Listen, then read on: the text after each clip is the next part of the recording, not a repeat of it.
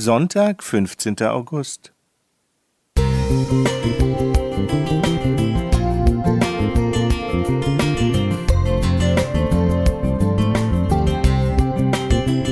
Ein kleiner Lichtblick für den Tag.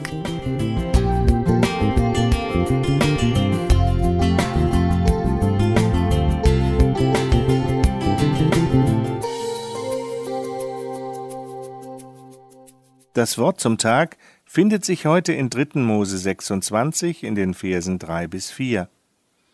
Werdet ihr in meinen Satzungen wandeln und meine Gebote halten und tun, so will ich euch Regen geben zur rechten Zeit, und das Land soll seinen Ertrag geben, und die Bäume auf dem Felde ihre Früchte bringen.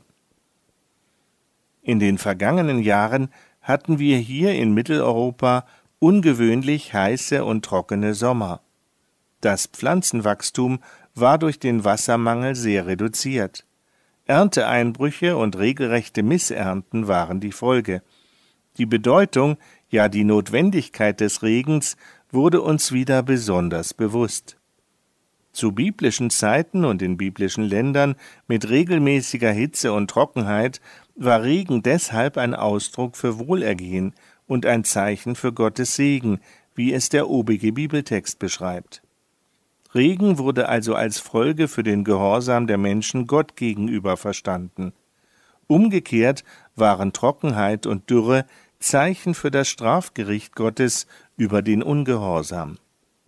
Doch dieser Tun-Ergehen-Zusammenhang wird im Neuen Testament aufgelöst. Gott gibt seine Zuwendung und seinen Segen nach Matthäus 5, Vers 45 allen Menschen. Da heißt es, denn er lässt seine Sonne aufgehen über Böse und Gute und lässt regnen über Gerechte und Ungerechte. Soweit der Vers. Das gilt zunächst im wörtlichen Sinn. Sonne und Regen treffen alle Menschen gleich, Gute und Böse. Es gilt aber auch im übertragenen Sinn. Gott wendet sich allen Menschen mit Barmherzigkeit und Segen zu. So ist der Vater im Himmel. Wenn wir auch heute noch Regen als ein Symbol für den Segen Gottes verstehen, dann dürfen wir wissen, dass Gott ihn allen Menschen gibt, den Regen und den Segen.